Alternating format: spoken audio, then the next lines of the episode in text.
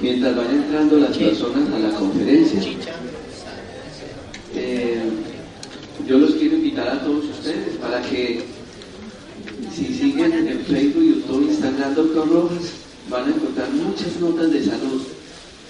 a mí me gusta ese proceso educativo, eso que escribe el doctor José Luis Pérez Alveda todos los días en los periódicos, noticas. Eso lo hago yo en la red permanentemente. Y yo nunca preparo mis programas de televisión ni de radio. Yo no me siento a hacer un formato de televisión. Cuando llegan las cámaras de televisión a las clínicas y tengo un paciente que es un caso clínico así como medio difícil, yo le pido el favor al paciente que cuente la historia y yo la explico desde la medicina con los otros médicos. Eh, porque Ayer alguien me preguntaba sobre el tema de las enfermedades. Las enfermedades no existen. Existen los enfermos. Entonces, tema de que artríticos, diabéticos y lupus, que el laboratorio es que tiene que tener el azúcar en tanto y tiene que tener el colesterol en tanto. Y resulta que es que a veces la persona necesita tener el colesterol un poquito altico yo me pongo a ver a la gente que le bajan y le bajan el colesterol y le bajan una sexualidad. Entonces, eh, tampoco yo preparo mis conferencias. Yo ayer mi sobrino me llegó con esas diapositivas y muchas de ni las conocía. Y cuando me dijeron, me llamaron a Colombia que para que hablara hoy sobre las enfermedades del alma, el efecto de la palabra en la salud, me encontré esta imagen. Y ahora sí, yo quiero empezar el tema de hoy. Porque es que ayer hablamos mucho de la enfermedad. Esas explicaciones tan interesantes que recibimos de los cannabinoides. Ah, chéverísimo, ciencia. La doctora que habló sobre el producto que está allí, ¿dónde está? La, la, de la vitamina, esa ponencia suya campeona, alta medicina. ¿Cierto? Así es como nos gusta a nosotros, ¿no? ¿En qué artículo indexado por cuál? Hoy me daba un libro el doctor José Luis en la emisora y entonces yo veía ahí estudios científicos indexados de personas que llevan investigando el magnesio. Eh, y a eso es lo que llegamos en la medicina. Pero les voy a contar una cosa. Todo lo que vimos, eso es lo más fácil de la medicina. Porque sí, la mitocondria existe, los neurotransmisores existen, todo eso existe. Y eso lo aprendemos todos, si nos dedicamos a estudiar y a leer y a leer, vamos a entender y seguramente vamos a utilizar el producto que la doctora dijo ayer porque me lo aplicaría ella misma. Pero ahí yo hoy les voy a hablar de lo más difícil de la medicina. Lo que más dificultad me ha dado en la práctica médica, el por qué yo dejé la cirugía plástica, el por qué muchos médicos que están conmigo en el parque de la salud tuvieron que empezar a buscar otras cosas distintas, porque yo con ellos estudio todos los jueves de seis y media de la mañana a ocho y media de la mañana.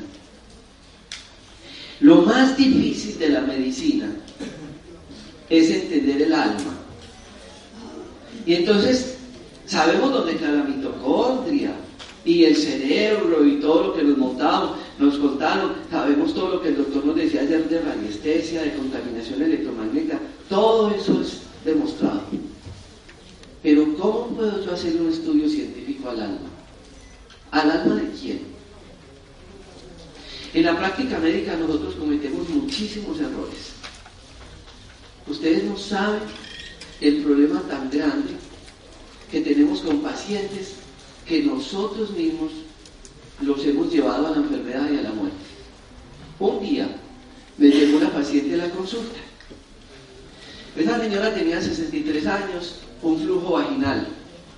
Y ella llegó llorando, muy angustiada, su rostro, todo. Y entonces yo dije, ¿qué le pasa? Dijo, doctor, yo vengo porque tengo un cáncer de la matriz. Y vengo porque en el hospital me acaban de decir que me quedan tres meses de vida. Y entonces yo estoy desesperado, doctor, pero ¿usted qué puede hacer por mí? Cuando yo le pongo el espéculo a ella y la examino, claro, tenía un cáncer violento, dolor, todo. Entonces yo le hago un lavado, le hago terapia neural, le coloco sono vaginal. Y entonces yo fui y la abracé. Y yo le dije, señora, usted no tiene un cáncer. Entonces ustedes dirán que yo fui un atrevido. ¿Por qué le oculté el diagnóstico a la señora? ¿Qué me ganaba yo con decirle, sí, lo que dijo el doctor allá, que usted tiene cáncer, que se va a morir en tres meses, él tiene razón? ¿Qué, me ganaba yo con eso? No, yo la abracé, señora, tranquilo. Usted no tiene un cáncer. Vamos a empezar un tratamiento, usted tiene una inflamación muy grave. Pero vamos a hacer un tratamiento para eso. El rostro de esa señora se resplandeció como cuando ese girasol le da la vuelta al sol, como cuando la rosa se abre en cámara rápida y su llanto se convirtió en sonrisa. Y como pasa en el cáncer, ella fue a la consulta acompañada de toda la familia. Yo la dejé en el consultorio, me preparan de los hijos y le dije, su mamá tiene un cáncer del berraco y se le va a morir. Necesito que en los meses que le quede de vida a su mamá, le pinten la casa, le compren ropa nueva, me la lleven a cuanto paseo se la puedan llevar, que le den mucho amor, que la acompañen todo ese tiempo, porque en cualquier momento se le va a morir. No sé si llega a los tres meses, cáncer del berraco. Señora, tranquila, no tiene cáncer. Vamos a empezar. A los 15 días, la señora volvió. Y yo la veo toda bonita, con un vestido lo más de bonito y, olía bueno. Aquí olía horrible, pero olía bueno la señora. ¿Y cómo va? ¿Cómo sigue? Ay, no, doctor, yo me siento lo más de bien. Que si viera yo me he mejorado, tengo más energía. Y mis hijos, ay, doctor, ¿cómo están? No, me mire, doctor, me ropa nueva y me están arreglando la casa, doctor. Pasaron un mes,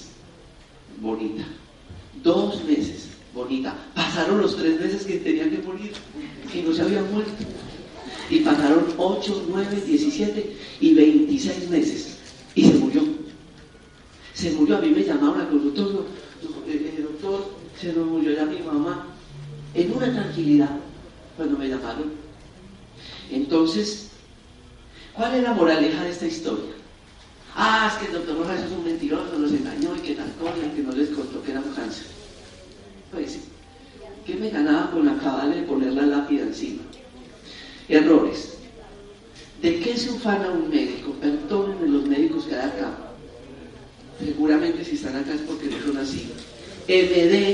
Significa la abreviatura de médico.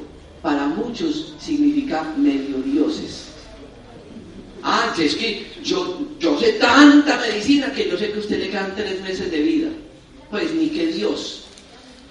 No tres meses, tres días, no, tres meses. Pues me atrevo a jugar con el conocimiento, de hacerle una codificación a, esa, a ese caso clínico y decirle, le quedan tres meses de vida. Primera reflexión, moraleja. Tuvieron que esperar que la mamá hiciera un cáncer para decirle, mamá te quiero, mamá cuenta conmigo, mamá nos vamos un paseo, mamá le va a comprar ropa. Seguramente le estaban comprando esa ropa por un acto de constricción. Ah, como mi mamá ya se va a morir, pues pobrecita, compré una ropita y cuídamelo porque mi mamá se va a morir. Eso es el ser humano. La imponencia y la soberbia del médico y la falta de acompañamiento de nosotros como seres queridos. Antiguamente nos tocaba ir a una estación de, de telecom o esas cosas para mandar un telegrama, una cartica. Ahora la tecnología nos llega, nos manda, podemos mandar mensajes, fotos, videos, lo que quieran. Y están transmitiendo mi conferencia por Facebook en directo. Pero ¿sabe qué se ufana el hombre? No, es que yo no le hablo a mi mamá. No, pues Rambo no le hablo a mi hijo. Es que yo de tantas lo odio. Y entonces cuando nosotros apagamos esa energía interior que se llama el niño interior, el cuerpo hace una descodificación. Y entonces les voy a contar una historia. A todos nos ha pasado que uno se aporreaba de niño. Y ahora que veo aquí a la mamá de Alex Filio, entonces se aporreaba Alex Filio y la mamá le decía, ay, sana que sana, colita, sana que sana. Si a esa señora le tomaban una foto con la cámara Kirlian que hablaba ayer, el campo áurico y energético de la señora no cabía en la cámara, porque no hemos hecho el estudio. No cabía. ¿Qué hacía Jesús? Levántate y anda. Era un sanador. ¿Sabe qué tenía Jesús? Intencionabilidad. Tenía fe. Por eso esa canción que dice, si tuviera fe como un granito de mostaza, eso dice el Señor. No tenemos fe. ¿Cómo le voy a yo imponer las manos a un paciente cuando estoy pensando, si pagó, esa señora si pagó? Alejandro, vaya a mirar a ver si pagó, si compró los remedios. Porque yo no tengo la intencionalidad, no estoy en mi cerebro, estoy emanando la energía para otra cosa distinta a sanar a ese paciente. Cuando yo le digo a él sana que sana, que le decía a la mamá, dale chiquito, le estaba quitando el dolor. Ahí es donde todos, todos ustedes tienen que entender qué es lo que están buscando con el paciente. Hay una canción muy linda que dice, me gusta la gente que cuando saluda te mira los ojos, te mira de frente, te mira la cara, aquello que siente. ¿Qué voy a poder yo aliviar a un paciente cuando estoy como la doctora que hizo ayer esa catarsis acá y le decía, jefe, es que usted me puso en un computador, yo no puedo ver al paciente, ¿dónde está la doctora? Y yo no puedo ver al paciente y tengo que estar aquí con un computador si yo no ni siquiera miro a los ojos? Si me presenta la persona y el ratito, ¿cómo que llama? ¿Cómo que llama? Se me olvidó. Porque no tenemos la conciencia del presente de la hora. Entonces, si nosotros, estaba hablando de usted, doctora, pero ya está invitada, estaba hablando de usted, para como la quiero. No, bienvenida, es que usted, ayer lo que dijo fue muy lindo porque ella estaba diciendo ayer que decía al jefe que no la dejaba ver al paciente por estar escribiendo en un computador. En mi consultorio yo no tengo computadores y no tengo escritorios, son puras salas. ¿Por qué? Porque cuando yo no tengo la posibilidad de mirarle a los ojos, de, de poder vibrar con esa persona, ¿cuál poder de sanación? Es que todo el mundo cree que una pastica sana. Yo no sé si alguien dijo acá o lo escuché. Yo le puedo dar la pasta equivocada a esa persona, pero si se la doy con la intención, si le pongo esa bendición, yo a esa paciente le estoy haciendo un beneficio. Cuando yo hacía parte de los médicos sin fronteras y operaba por todas las selvas, una vez llegamos a, una, a un campo indígena, una pobreza terrible, y llegamos a operar y resulta que empezamos a operar y a las 3 de la tarde no habíamos comido nada. Entonces, ya paramos y entonces el almuerzo. Y entonces nos sirvieron el almuerzo y el, almuerzo era un, plátano así aplastadito, se llama Pataconia, Colombia, una tortilla de esa con un chicharrón de cerdo. Y un compañerito de nosotros, que es cirujano, es sacerdote. Y toda la vida había sido vegetariano. Teníamos un hambre terrible. Entonces, todos eran pendientes del chicharrón del cerdo de él para comérselo porque no es hambre. Entonces él cogió el platico y empezó a darle vueltas y todos pendientes a quién se iba a comer ese chicharrón con esa hambre que teníamos. Ay, nos dieron a, a de panela. ¿Y sabe qué hizo el sacerdote? Dijo, Señor, bendice esta lechuga.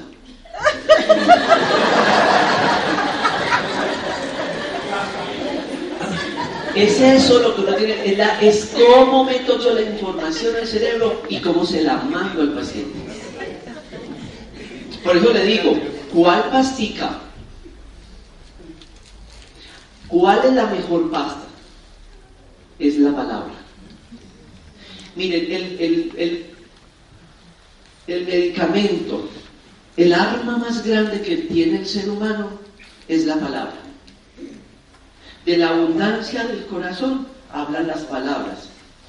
Ustedes van a alguna parte y entonces le presentan a una persona, ¿cómo estás Alejandro? Ah, me cayó bien, me cayó bien. Y después le presentan otra y dicen, ah, me cayó mal. La energía.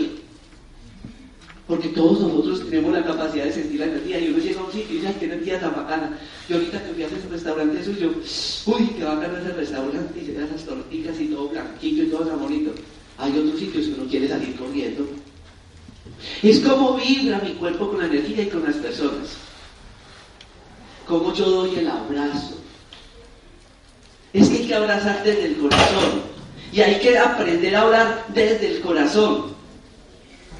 Yo, yo, me, yo fui mucho tiempo, eh, trabajé en iglesias, yo quería ser sacerdote, yo empecé mi carrera en el, seminario como sacerdote, pero yo tan raro, yo decía, yo decía como rezan de raro, Padre que está en el cielo santificado, Dios te salve María, llena de gracia.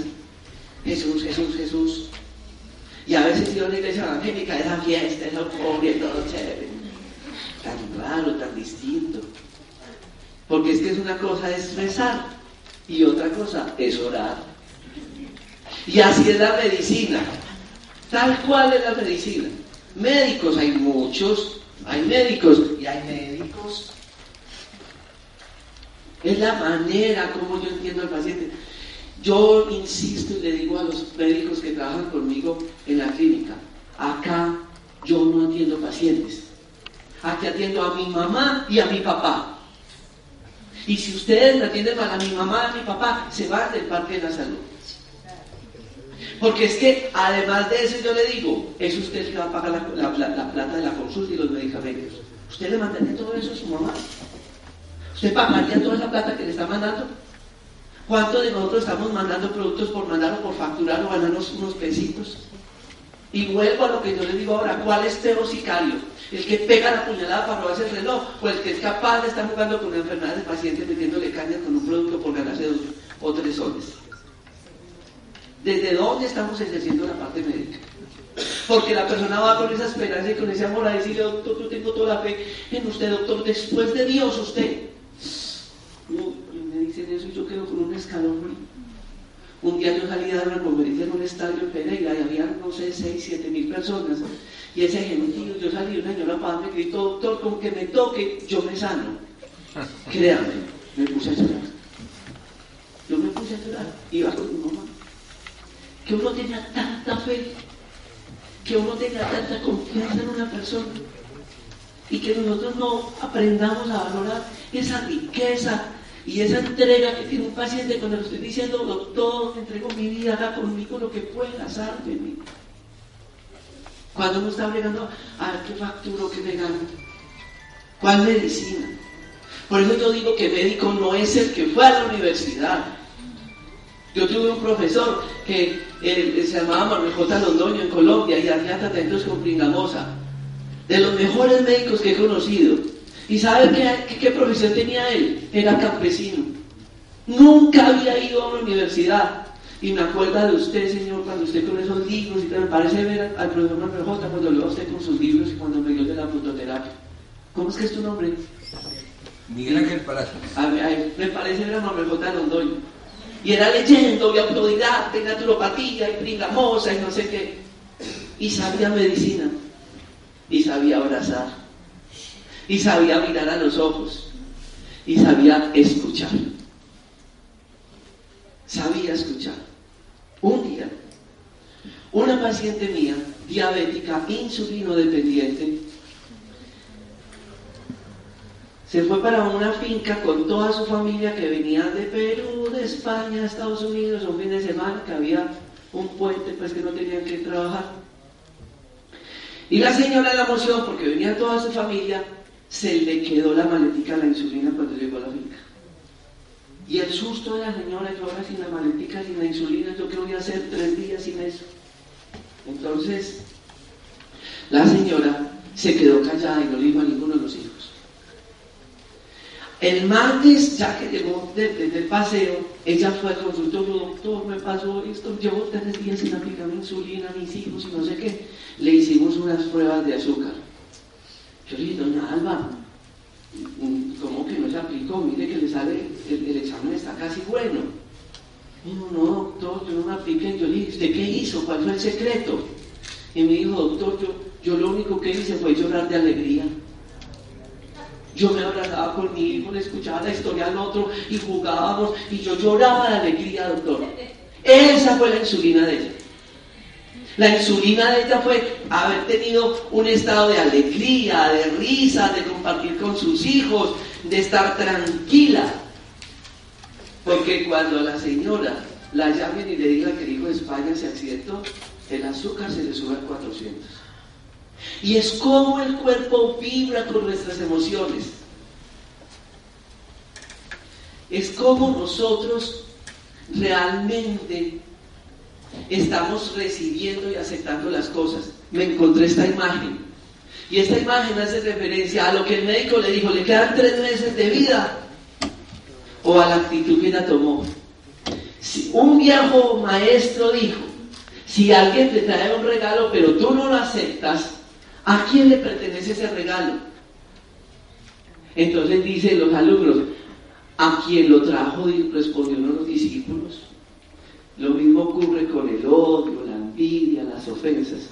Mientras tú no lo aceptes, le siguen perteneciendo al que los trajo. Ah, pues pucha, qué, qué cosa. Porque es que como hay gente tan mala, Ay, hermano, como está de gordo, como está acabado. No, no, no, usted está bien, ¿usted qué le pasó? ¿Cómo está vieja? Uy, usted qué. Y entonces hay, gente que lo hace de maldad. Y como uno a veces es tan susceptible, porque nos falta tener como seguridad con nosotros mismos, se va para el espejo y dice, ay, fue muchas dicho, me acabé, mira cómo estoy decente. Y se cree el cuento del otro. ¿Sabe qué le hizo eso? Lo que está ahí una niña, Tatiana, que está hablando de un tema que llama biodescodificación. Porque usted lo puedo codificar como está lindo, qué energía tan chévere y tal. Pues le puede decir, no, no, hermano, usted sí es, no, me lo dice usted para qué. Es como el cuerpo danza con las emociones. Es como una ciudad de hierro. Es, es eso el ser humano. ¿Cómo se va a mejorar cuando dijeron le quedan tres meses de vida? Eso es un tratamiento. Le aportó mucho el médico. No, pues tan guapo, pues, el superhéroe, medio Dios, que se hace, tiene hasta la capacidad de decirle el día que se va a morir. No, yo lo llevé a la muerte. Miren la que me pasó, paciente de 24 años, en Manizales. Tenía una leucemia, paciente nuestro, y le empezamos un poco de tratamiento, siempre iba lo más de bien. Pero le dio una gripa y lo descompensó mucho. Entonces lo tuvieron que hospitalizar. Y llegó un medio Dios a adelantar con el endoscopio, tal, llegó, colega nuestro. No, hermano, usted ya nos salva la vida. Usted se va a morir, tiene leucemia. Esa enfermedad es muy grave. Cósese esto, hermano, disfrútelo. Pero finalmente lo suyo no tiene curas, que usted se va a morir. Salió el médico de la, de la habitación, el pelado abrió la ventana, se tiró y se suicidó. Ah, cuál puñalada. Fue y le programó, es que usted para qué es, se va a morir. Usted tiene una enfermedad muy grave. Se tiró del quinto piso de los hospitales de Manizales. La peor arma que tenemos. ¿Qué estamos haciendo nosotros con la palabra? Nosotros ofendemos cada día. Un día iba un maestro con, iba caminando y se encontró con un muchacho. Ay, maestro, pero no me lo encontré. ¿Qué le pasa? Tengo un problema. Yo, yo me quedé solo, sin amigos. Yo soy una persona con odio, con mucha rabia. Yo peleo con mi papá, con mi mamá. Yo a toda hora soy con odios y con rabias y yo ya no sé qué hacer con mi vida. Y él cogió mi abrazo. Le dijo, vámonos para el patio de la casa y, tenga esta caja de puntillas, de clavos y este martillo. Y cuando usted tenga harto odio y esté con harto odio y quiero matar a todo el mundo, vaya a ese árbol y clave y desahógese y clave una puntilla a ese árbol. Y el pelado empezó a hacer eso. Y cada que tenía rabia cogía árbol y le pegaba unas puntillas así largas. Y él se fue aliviando. Y ya era más amoroso, más querido con los papás, y de un amor ese muchacho. Y recuperó los amigos y las muchachas y tal. Y se volvió a encontrar con el maestro. Maestro, vengo a agradecerle. Ah, estoy súper bien. Yo me alivié, usted me enseñó, fue súper bien. Dígame ahora qué debo hacer. Y él lo abrazó y dijo, volvamos al árbol. Quítale al árbol cada una de las puntillas que le clavaste y siéntate a esperar que el árbol cicatrice. ¿Cuándo? Cuando usted le dijo, usted es una inútil, usted no sirve para nada, usted le quedan tres meses de vida, usted está en acabada, está muy... y le clavamos puñaladas. Yo he tenido cantidad de pacientes que llegan a la consulta, es que mi marido me dice esto y esto, mi esposa no sé qué. Y ella dice, yo hubiera preferido que ese hijo de tantas hubiera dado una pela. Pero usted me dice y me dice, la pela pasa, el puño pasa, eso desinflama. Saque esa puntilla del alma, que ni siquiera sabemos dónde queda. Es eso lo que estamos haciendo nosotros. Cuando le estamos haciendo ese daño a la persona permanentemente y nos lleva al proceso de la enfermedad. Por eso hay una, una parábola muy linda. ¿Cómo le parece que una vez iba un maestro con el discípulo de aldea en aldea? caminando. Y llegaron a una aldea y encontraron a una familia con un poco de hijos, más pobres que un carajo. Entonces el maestro le pregunta a ustedes de qué viven. Digo, nosotros de esa vaca. ¿Y cómo hacen? No, pues la vaca la ordeñamos, la mitad de la leche la consumimos y la otra mitad la cambiamos por trigo y hacemos panes. Bien. Saliendo de la aldea, le dijo al discípulo, ve a esa finca, coge esa vaca y tírala por ese abismo. Maestro, llevo caminando contigo 12 años y ¿cómo le vamos a quitar lo único que tiene esa familia como de pobre? Ve a esa finca, coge esa vaca y tírala por ese abismo. Al paso de los años volvieron a la aldea y encontraron una finca. Ese muchacho no, descansó todo ese tiempo. El discípulo, ¿qué pasaría? Les quité la vaca, no sé qué. Y cuando llegan a eso, y él se asoma en la montaña y ve a esa finca con vacas y gallinas y cultivos y todo, él corrió. Venga, ¿qué pasó con una familia que vivía aquí hace unos años, que era muy pobre familia? Somos nosotros. ¿Y cómo, ¿Y cómo hicieron? ¿Qué pasó? Entonces les contó que no, que una vaca, que tal, que gracias a Dios esa vaca se rodó por ese peñasco. Cuando nos vimos sin la vaca, ella sabía cultivar flores, él sabía cuidar gallinas, él sabía producir la tierra y todos empezamos a trabajar gracias a que se murió la vaca. ¿Cuál es la vaca de ustedes? Esa es la moraleja. ¿Cuál es la vaca de ustedes? ¿Su esposa, su esposo, su hijo? Un día me llegó una señora en una depresión a la consulta, pero se iba a morir esa señora. El hijo era drogadicto y no lo aguantaba, eso le robaba, le sacaba cosas, llegaba drogado, dejaba el charco, el reguero, hasta que un día la señora no aguantó. Y el pelado llegó y le tenía la maleta lista a la mamá. Entonces le dijo, hasta acá llegamos. Como dijo mi sobrino el día de la independencia, independízate, le sacó la maleta. La señora me contó que ella cayó recostada a la puerta del piso, llorando, tirada en el piso, y ella sentía que el pelado estaba ahí sentado en el andén. El pelado se le perdió. Pasaron, pasaron año y medio. Al año y medio yo me volví a encontrar con ellos. Y el pelado, cuando se vio sin esa protección de mamá, de casa, de hotel, de, casa mamá, y se vio que, tenía que definir su vida, el pelado empezó a trabajar, organizó su vida y al año y medio llegó de la mamá estrenando carrito. Si la mamá no tira esa vaca, si ustedes no toman esas decisiones, ustedes no pueden cambiar el progreso de su vida.